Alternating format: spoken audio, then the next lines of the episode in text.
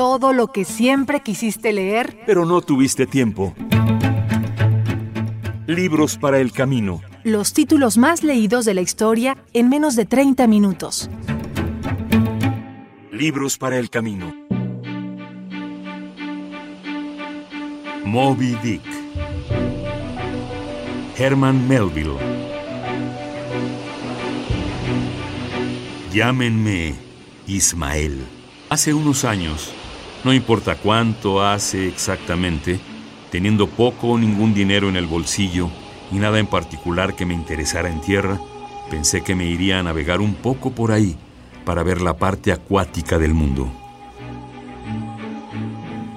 Aunque no lo sepan, casi todos los hombres en una o en otra ocasión abrigan sentimientos muy parecidos a los míos respecto al océano. Además yo siempre me hago a la mar como marinero porque se empeñan en pagarme por la molestia, mientras que yo sepa, jamás pagan un solo penique a los pasajeros. Al contrario, los propios pasajeros tienen que pagar y entre pagar y que le paguen a uno, hay la mayor diferencia de este mundo. El acto de pagar es quizá la aflicción más incómoda que nos legaron aquellos dos ladrones del frutal. Pero ¿por qué ocurrió que después de haber olido la mar muchas veces como marino mercante, ahora se me metiera en la cabeza ir en una expedición ballenera? En las locas manías que me arrastraron hacia mi designio, flotaban de dos en dos, en lo más hondo de mi alma, interminables procesiones de ballenas, y en medio de todos, un gran fantasma encapuchado, como un monte nevado en el aire. Metí una camisa o dos en mi viejo saco de marinero. Me lo encajé bajo el brazo y zarpé hacia el Cabo de Hornos y el Pacífico. Abandonando la buena ciudad de los antiguos Manhattos, arribé debidamente a New Bedford, era una noche de sábado, en diciembre. Muy decepcionado quedé al saber que el pequeño paquebote para Nantucket ya se había hecho a la vela y que hasta el lunes siguiente no se ofrecía medio de alcanzar ese lugar. Mi ánimo estaba resuelto a no navegar sino en un barco de Nantucket. Ahora teniendo por delante una noche, un día y otra noche siguiente en New Bedford, antes de poder embarcar para mi puerto de destino, me tuve que preocupar de dónde iba a comer y dormir mientras tanto. Al entrar en aquel sitio, encontré cierto número de marineros jóvenes reunidos alrededor de una mesa. Busqué al patrón y al decirle que deseaba que me hiciera el favor de un cuarto, recibí como respuesta que su casa estaba llena, ni una cama sin ocupar. Pero espere, no tendrá inconveniente en compartir la manta con un arponero, ¿ah? Supongo que va a ir a las ballenas, de modo que es mejor que se acostumbre a esas cosas. Volviendo a mirar a mi alrededor y no viendo ocasión posible de pasar una noche tolerable, a no ser en la cama de otra persona, empecé a pensar que después de todo, podía estar abrigando prejuicios injustificados contra ese desconocido arponero. Pensé, voy a esperar mientras tanto. No tardará en dejarse caer por aquí. Entonces le miraré bien y quizá lleguemos a ser alegres compañeros de cama. No puede saberse. Queequeg era George Washington desarrollado a lo caníbal. Queequeg era nativo de Rocoboco, una isla muy lejana hacia el oeste y el sur. No está marcada en ningún mapa. Los sitios de verdad no lo están nunca. Mientras yo le examinaba con tal atención, medio fingiendo que miraba la tormenta por la ventana, él jamás hizo caso de mi presencia y jamás se molestó en lanzarme una sola mirada, sino que pareció totalmente ocupado en contar las páginas del maravilloso libro que llevaba consigo.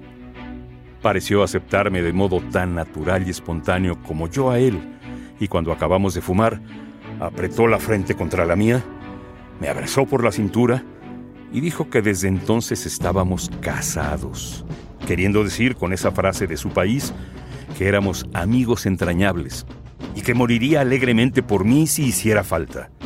Le pregunté cuál podría ser su propósito inmediato respecto a sus futuros movimientos.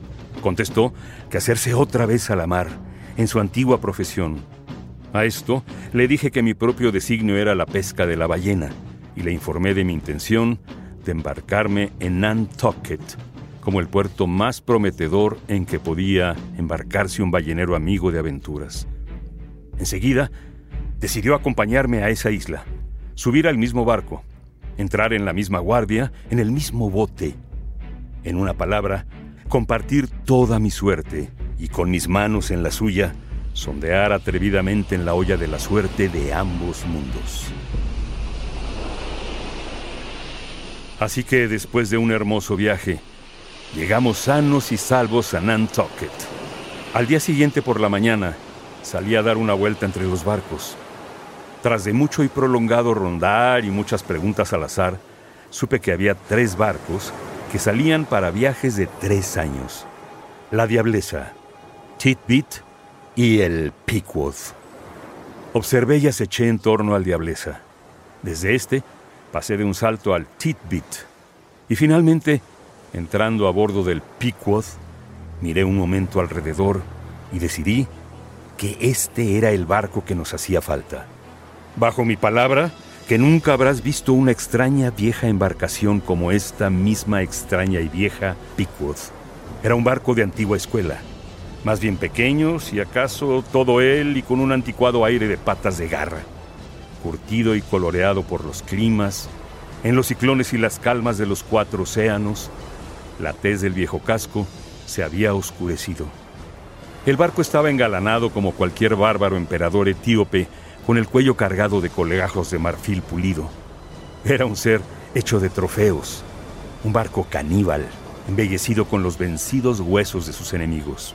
Y medio escondido en esta extraña construcción, encontré por fin a uno que por su aspecto parecía tener autoridad, y que siendo mediodía y estando suspendido el trabajo del barco, Ahora disfrutaba su descanso de la carga del mando. Estaba sentado en una silla de roble a la antigua usanza. Quizá no había nada igualmente curioso en el aspecto del viejo que vi. Era robusto y tostado, como la mayoría de la gente de mar, y reciamente envuelto en un azul capote de piloto. ¿Es el capitán del Pickwood? dije, avanzando hacia la puerta de la tienda. Suponiendo que sea el capitán del Pickwood, ¿qué quiere? Pensaba embarcarme. Ah, con qué pensaba. Ya veo que no es de Nantucket. ¿Ha estado alguna vez en un bote desfondado? No, señor. Nunca. Y no sabe nada en absoluto de la pesca de la ballena, supongo. Nada, señor. Pero no tengo duda de que pronto aprenderé. He hecho varios viajes en la Marina Mercante y creo que... Ah, el diablo se lleve a la Marina Mercante. No me hable esa jerga. Ve esta pierna. Ve esta pierna. Se la arranco de la popa si me vuelve a hablar de la Marina Mercante. Marina Mercante. Sí, sí. Supongo que ahora se sentirá muy orgulloso de haber servido en esos barcos mercantes. Pero colas de ballena. Hombre, ¿por qué se empeña en ir a pescar ballenas, eh? Parece un poco sospechoso, ¿no? No habrá sido pirata, ¿eh? No ha robado a su último capitán, ¿eh? No piensa asesinar a los oficiales una vez en el mar. Pero, ¿por qué se mete a pescar ballenas? Quiero saberlo antes de embarcarle. Bueno, señor, quiero ver qué es la pesca de la ballena. Quiero ver el mundo. ¿Con qué quiere ver qué es la pesca de la ballena? ¿Ha echado el ojo alguna vez al capitán Ahab? ¿Quién es el capitán Ahab? Claro, Claro, ya me lo suponía. El capitán Ahab es el capitán de este barco. Entonces estoy equivocado. Creí que hablaba con el capitán en persona. Habla con el capitán Peleg. Con ese es con quien habla. A mí y al capitán Bildad nos corresponde cuidar que el Pequod tenga de todo para el viaje y esté provisto de todo lo necesario, incluyendo la tripulación. Somos copropietarios y agentes. Pero, como iba a decir, si quiere saber qué es la pesca de la ballena, como decía que quería, puedo darle la manera de averiguarlo antes de comprometerse sin poderse volver atrás. Ponga los ojos en el capitán Ahab y encontrará que no tiene más que una pierna. ¿Qué quiere decir? ¿Ha perdido la otra con una ballena? Al marcharme, iba lleno de vacilaciones. Lo que incidentalmente se me había revelado sobre el capitán Ahab me llenaba de un cierto loco y vago dolor respecto a él. Y al mismo tiempo, no sé cómo, sentía simpatía y pena por él, pero no sé por qué, a no ser por la cruel pérdida de su pierna. Y sin embargo, también sentía un extraño temor de él. Pero esa clase de temor, que no puedo describir en absoluto, no era exactamente temor. No, no sé lo que era, pero lo sentía y no me hacía tener desvío respecto a él, aunque sentía impaciencia ante lo que parecía en él como un misterio, a pesar de lo imperfectamente que entonces le conocía. En la época de nuestra llegada a la isla, el aprovisionamiento más pesado del Pequod estaba casi completo, comprendiendo la carne, galleta, agua, combustible y sunchos y duelas de hierro. La más destacada entre las personas que hacían el acarreo era la hermana del capitán Bildad, una flaca anciana, de espíritu muy decidido e infatigable, pero no obstante muy benévola, que parecía resuelta que si ella podía remediarlo, no se echara de menos nada en el Pequod una vez bien metido en el mar.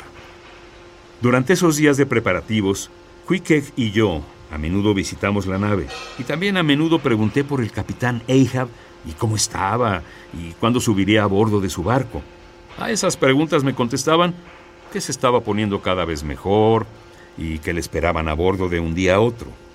Mientras tanto, los dos capitanes, Peleg y Bildad, podían ocuparse de todo lo necesario para acondicionar el barco para el viaje. Si yo hubiera sido absolutamente sincero para conmigo mismo, habría visto con toda claridad en mi corazón que no me acababa de gustar comprometerme de ese modo a tan largo viaje, sin haber puesto los ojos una sola vez en el hombre que iba a ser su absoluto dictador tan pronto como el barco saliera a alta mar. Al fin se anunció que a cierta hora del día siguiente el barco zarparía con toda seguridad. Así que a la mañana siguiente, Quickeg y yo nos levantamos muy pronto.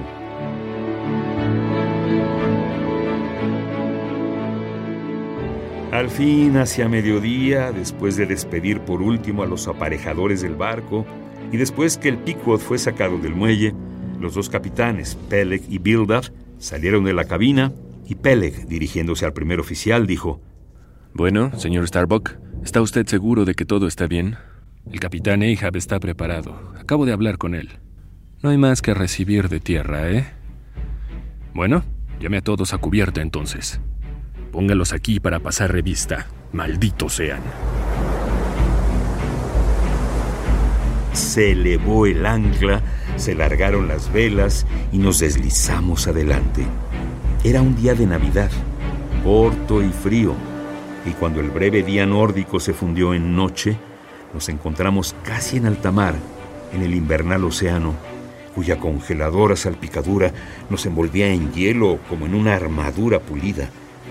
Lanzamos tres hurras con el corazón oprimido y nos sumergimos ciegamente, como el hado, en el solitario Atlántico.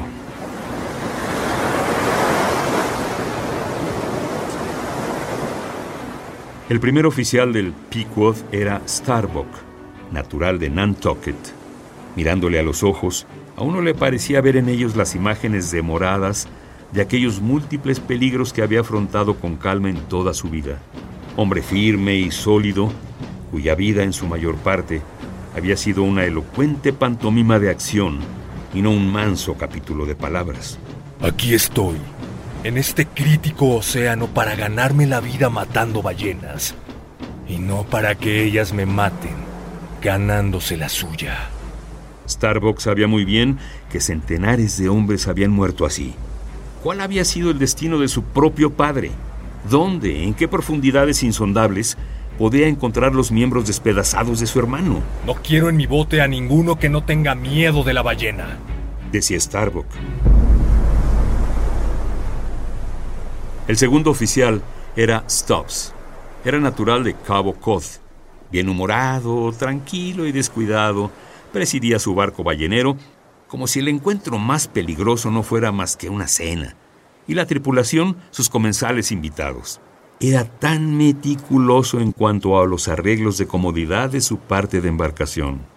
Lo que quizá con otras cosas lo que ayudaba a producir aquel buen humor suyo, casi impío, debía de ser su pipa. Pues igual que su nariz, su pequeña pipa, corta y negra, era uno de los rasgos habituales de su cara. Casi habría sido más fácil esperar que saliera de su litera sin nariz antes que sin pipa. Tenía allí dispuestas y cargadas toda una fila de pipas, metidas en una espetera, al fácil alcance de la mano, y siempre que se acostaba, las fumaba todas seguidas, encendiendo una con otra hasta el fin de la serie y luego volviéndolas a cargar para que estuvieran de nuevo dispuestas. Pues cuando se vestía, Stubbs se ponía la pipa en la boca antes de meter las piernas en los pantalones. El tercer oficial era Flask, natural de Teesbury, un joven rechoncho, robusto y rubicundo, muy belicoso en cuanto a las ballenas, que parecía pensar, no sé por qué, que los grandes leviatanes le habían afrentado de modo personal y hereditario, y por consiguiente, para él era punto de honor destruirlos siempre que los encontrara. Esta falta de temor, inconsciente e ignorante, le hacía un poco jocoso en cuestión de ballenas. Perseguía a estos peces por divertirse, y un viaje de tres años, doblando el Cabo de Hornos, era solo una broma divertida que duraba todo ese tiempo. Así pues, estos tres oficiales, Starbuck, Stubbs y Flask, eran hombres de peso. Eran ellos quienes, por disposición general, mandaban tres de las lanchas del Pequod. En el gran orden de batalla, en que probablemente desplegaría sus fuerzas el capitán Ahab para atacar a las ballenas, esos tres jefes de bote eran como capitanes de compañías, o estando armados con sus largas y agudas picas balleneras, eran como un selecto trío de lanceros, igual que los arponeros eran los lanzadores de jabalinas. Y dado que en esa famosa pesca cada oficial o jefe de bote siempre va acompañado de su piloto o arponero, que en determinadas ocasiones le provee de una nueva lanza cuando la primera se ha torcido de mala manera o se ha doblado en el asalto. El primero de todos era Quickeg, a quien había elegido de escudero Starbuck, el primer oficial. Después venía Tashtego, un indio puro de Gay Head, el promontorio más occidental de Martha's Vineyard, donde todavía queda un pequeño resto de una aldea de pieles rojas que desde hace mucho ha suministrado a la vecina isla de Nantucket sus más atrevidos arponeros. Tashtego era el escudero de Stubb, el segundo oficial. El tercero de los arponeros era Dagu, un gigantesco salvaje, negro como el carbón, con ademanes de león. En su juventud, Dagu se había embarcado voluntariamente a bordo de un ballenero que estaba anclado en una bahía solitaria de su costa natal. Nunca había estado en otra parte del mundo, sino en África, en Nantucket y en los puertos paganos más frecuentados por los balleneros. Es curioso decir que este negro imperial, Ahasvero Dagu, era el escudero del pequeño Flask, que parecía un peón de ajedrez a su lado. En el Pequod casi todos eran isleños, aislados también llamo yo, a los que no reconocen el continente común de los hombres, sino que cada aislado vive en un continente propio, por separado. Pero ahora, federados a lo largo de una sola quilla, ¿qué grupo eran esos aislados? Todas las islas del mar y todos los confines de la tierra, acompañando al viejo Ahab a presentar las querellas del mundo ante ese tribunal del cual no volverían jamás muchos de ellos. Lo que ahora querría poner ante ustedes es una exhibición sistematizada de la ballena en sus amplios géneros, pero no es tarea fácil. Lo que aquí se intenta es nada menos que la clasificación de los constitutivos de un caos. Escuchad lo que han establecido las mejores y más recientes autoridades. No hay rama de la zoología tan enredada como la que se titula cetología, dice el capitán Scoresby, 1820. No obstante, aunque hay poco conocimiento real, hay abundancia de libros, y así ocurre en pequeña escala con la cetología o ciencia de las ballenas. Muchos son los hombres, pequeños o grandes, viejos o nuevos, de tierra o de mar, que han escrito sobre la ballena por extenso o en breve. Recorred unos pocos. Los autores de la Biblia, Aristóteles, Plinio, Aldrovandi, Sir Thomas Brown, Gessner, Ray, Linneo, Rondeletius, Willoughby Green, Artedi, Sebald, Brisson, Martin, Laseped, Bonterre, Desmarais, el Baron Cuvier, Frederick Cuvier, John Hunter, Owen, Scoresby, Bill, Bennett, J. Rose Brown. De los nombres que hay en esta lista de autores balleneros, solo los que suceden a Owen han visto alguna vez ballenas vivas. Y salvo uno, ninguno fue un auténtico arponero ni ballenero profesional. Me refiero al capitán Scoresby, en el tema especial de la ballena de Groenlandia, o ballena propiamente dicha, él es la mejor autoridad existente. Pero Scoresby no sabía nada, ni dijo nada del gran cachalote, al lado del cual la ballena de Groenlandia casi no es digna de mención. Y aquí ha de decirse que la ballena de Groenlandia es una usurpadora en el trono de los mares. Ni siquiera es la mayor de las ballenas, pero debido a la larga prioridad de sus pretensiones y a la profunda ignorancia que hasta hace unos 70 años rodeaba al fabuloso totalmente desconocido cachalote, ignorancia que sigue reinando hasta hoy en todas partes, salvo en unos pocos retiros científicos y puertos balleneros, esa usurpación ha sido completa. La observación de casi todas las alusiones leviatánicas en los grandes poetas de tiempos pasados los convencerá de que la ballena de Groenlandia, sin un solo rival, era entonces la reina de los mares. Pero ha llegado la hora de una nueva proclamación. Aquí es Charing Cross. Escuchad todos, hombres de bien. La ballena de Groenlandia queda depuesta. Ahora reina el gran cachalote. Durante varios días, después de dejar Nantucket, no se vio nada del capitán Ahab a la altura de las escotillas. Entonces, siendo Navidad cuando zarpamos del puerto, durante algún tiempo tuvimos un frío polar devorador, aunque todo el tiempo corríamos huyendo hacia el sur, y a cada grado y minuto que navegábamos, poco a poco dejábamos atrás ese invierno implacable y todo su intolerable tiempo. Era una de esas mañanas de transición, menos amenazadoras, pero todavía bastante grises y sombrías, y con buen viento el barco corría por el agua con una especie de vengativa rapidez, brincadora y melancólica, cuando al subir a cubierta a la llamada de la guardia de la mañana, tan pronto como dirigí la mirada hacia el coronamiento de popa, me invadieron escalofríos de presentimiento. La realidad dejó atrás a la aprensión. El capitán Ahab estaba en su alcázar. Tan poderosamente me afectó el conjunto del sombrío aspecto de Ahab y la lívida marca que le señalaba que durante unos breves momentos apenas noté que no poco de su abrumador aire sombrío se debía a la bárbara pierna blanca sobre la que parcialmente se apoyaba.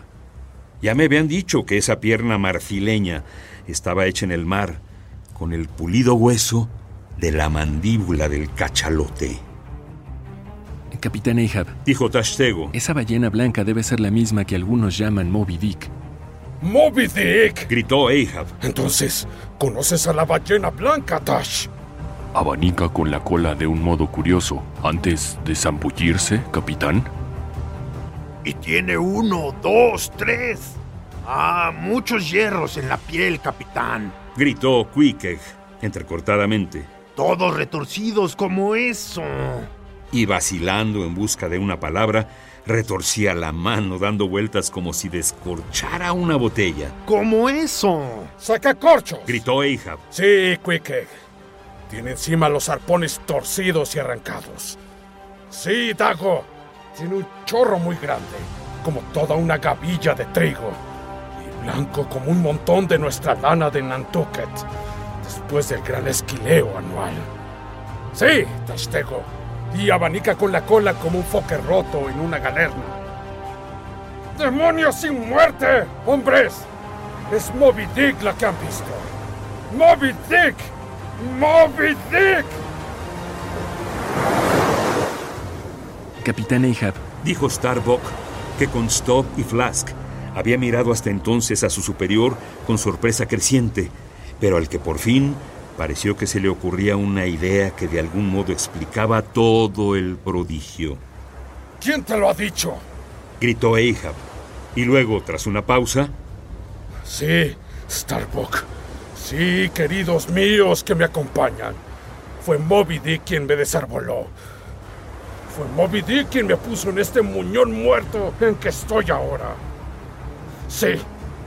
Sí. Gritó con un terrible sollozo, ruidoso y animal, como el de un alce herido en el corazón. Sí. Sí. Fue esa maldita ballena blanca la que me arrasó. La que me dejó hecho un pobre inútil, amarrado para siempre jamás. ¿Qué dicen, hombres? ¿Juntaremos las manos en esto? Creo que son valientes. ¡Sí! ¡Sí! Gritaron los arponeros y marineros, acercándose a la carrera al excitado anciano. Pero, ¿a qué viene esa cara larga, Starbuck? ¿No quieres perseguir a la ballena blanca? ¿No tienes humor de cazar a Moby Dick? Tengo humor para enfrentar su mandíbula torcida y para las mandíbulas de la muerte también, capitán Ahab. Si viene por el camino del negocio que seguimos. Pero he venido aquí a cazar ballenas, y no para la venganza de mi capitán. Venganza contra un animal estúpido que ni siquiera tiene el don de la palabra, que lo atacó simplemente por su instinto más ciego. Una locura. Irritarse contra una bestia que ni siquiera tiene el don de la palabra, capitán Ahab. Me parece una blasfemia. Gritó Starbuck.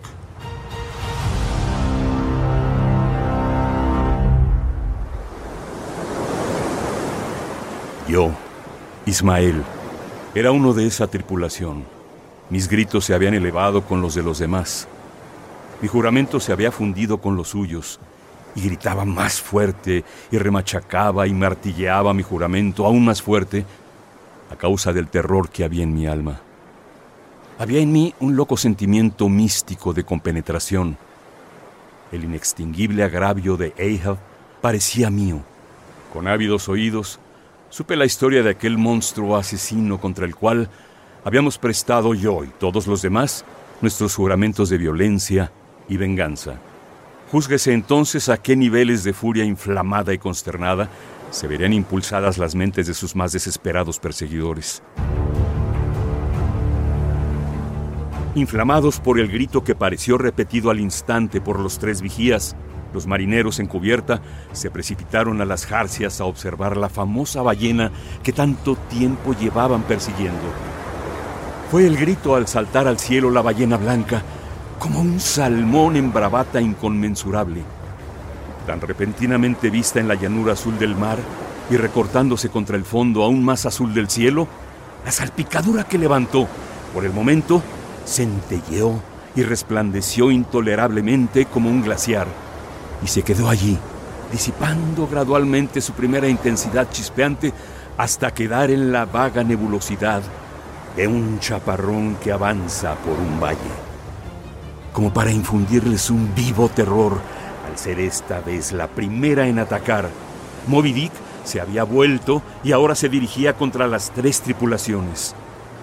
Tomando furiosa velocidad, casi en un instante, se precipitó entre las lanchas con las mandíbulas abiertas y con la cola dando latigazos en horrenda batalla a ambos lados y sin prestar atención a los arpones que le disparaban desde todas las lanchas.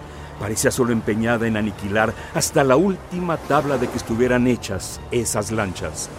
En ese momento, la ballena blanca lanzó un ataque repentino entre los restantes enredos de las otras estachas y al hacerlo arrastró irresistiblemente las lanchas de Stubb y Flask más enredadas hacia su cola. Las golpeó juntas como dos cáscaras flotantes en una playa batida por la mar y luego, sumergiéndose en lo hondo, desapareció en un remolino hirviente. En esa salvaje simultaneidad de mil peligros concretados, la lancha de Ahab, todavía intacta, pareció elevada al cielo por cables invisibles cuando, como una flecha, disparándose verticalmente desde el mar, la ballena blanca lanzó su ancha frente contra su fondo y la mandó dando vueltas por el aire hasta que volvió a caer quilla arriba y Ahab y sus hombres lucharon por salir de debajo de ella como focas en una cueva costera. Cuando cayó la noche, todavía se veía la ballena a sotavento.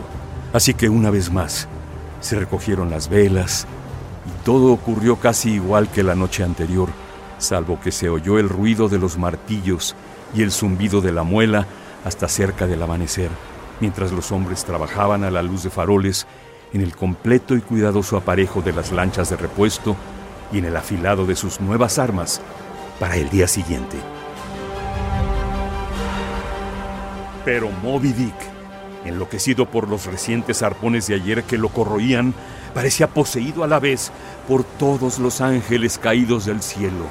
La ancha fila de tendones, soldados que se extendían por su ancha frente blanca, bajo la piel transparente, parecía como entretejida, cuando de cara se acercó agitando la cola entre las lanchas y una vez más la separó con sus sacudidas, haciendo caer los arpones y lanzas de las lanchas de los dos oficiales, pero dejándola de Ahab casi sin tocar.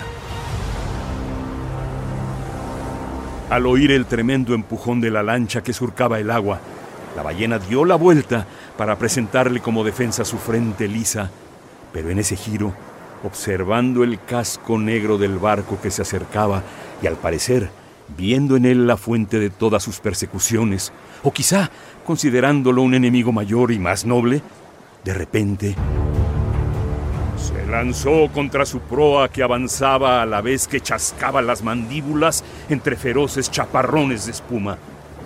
Desde la proa del barco, Casi todos los marineros ahora estaban suspensos e inactivos, con martillos, trozos de tabla, lanzas y arpones maquinalmente sujetos en la mano, tal como se habían separado de sus diversas ocupaciones, con todas sus absortas miradas fijas en la ballena, que moviendo de un lado a otro su cabeza predestinadora, lanzaba por delante en su avance una ancha banda de espuma semicircular extendida. Retribución rápida, venganza, malicia eterna, había en todo su aspecto. Y a pesar de todo lo que pudo hacer el hombre mortal, el sólido contrafuerte blanco de su frente golpeó la proa del barco a estribor hasta que temblaron hombres y tablas. Algunos cayeron de bruces. A través de la brecha oyeron entrar el agua como torrentes de montaña cayendo a un barranco. Se disparó el arpón. La ballena herida voló hacia adelante con velocidad inflamadora, la estacha corrió por el surco y se enredó. Ahab se agachó para desenredarla y lo logró, pero el lazo al vuelo le dio vuelta al cuello. Pronto, a través de una confusa y enloquecedora niebla, vieron su escorado fantasma que se desvanecía, como en la gaseosa Fata Morgana, solo con los extremos de los mástiles fuera del agua mientras, clavados por infatuación o fidelidad o fatalidad a sus nidos, antes elevados, los arponeros paganos seguían manteniendo sus vigilancias, sumergiéndose sobre el mar, y entonces círculos concéntricos envolvieron a la propia lancha solitaria y a todos sus tripulantes, y a todo remo flotante, y a toda asta de lanza, y haciendo girar todos con cosas animadas e inanimadas alrededor de un solo torbellino, se llevaron de la vista hasta la más pequeña astilla del Pickwood. Así, flotando al margen de la escena sucesiva y observándola por completo, cuando me alcanzó la succión semi-extinguida del barco, fui atraído entonces, pero despacio, hacia el abismo que se cerraba. Cuando lo alcancé, se había convertido en un charco cremoso. Los inocuos tiburones pasaban a mi lado, como si llevaran candados en la boca. Los salvajes halcones marinos navegaban con picos envainados. Al segundo día, un barco se acercó y por fin me recogió. Era el Rachel, de rumbo errante, que retrocediendo en busca de sus hijos perdidos, encontró solo otro huérfano.